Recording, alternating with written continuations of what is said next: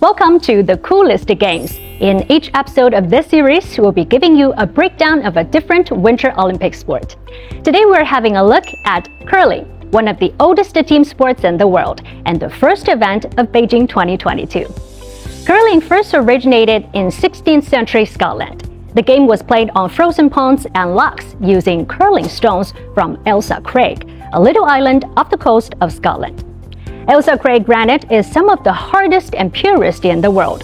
The stone maintains its shape despite the moist, wet conditions of the ice surface. Curling is known as chess on ice.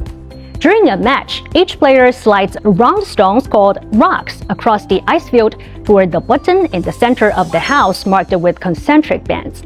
The bottom of a curling stone is concave and there is a handle on the top. The object of the game is for each side to place its rocks closest to the center. Each team consists of four players. The lead, the second, the third, sometimes called the vice skip, and the skip, who is also the team captain. A match is divided into 10 ends. 16 rocks are delivered in one end.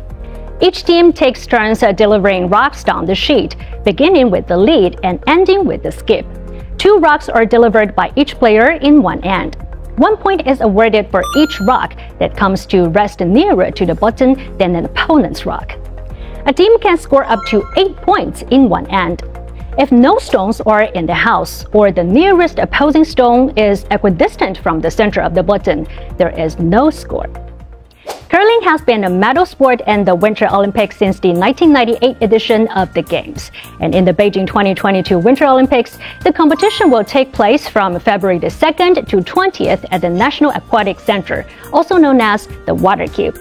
There will be 10 participating teams in the men's, women's, and mixed doubles competitions. In the preliminary round, the 10 teams play a round robin tournament, and the four best teams advance to the semifinals and the medal matches. Did you know that curling shoes are different? Each pair of curling shoes has a slider shoe and a gripper shoe. The slider shoe is used to slide on the ice surface, while the gripper shoe is used to push the player along the surface. To date, China has won three World Women's Curling Championship medals, with their best result coming in 2009, when Wang Bingyu's team won gold in South Korea. China also won silver in 2008 and bronze in 2011. Now that you know more about curling, why don't you get out on the ice and give it a try?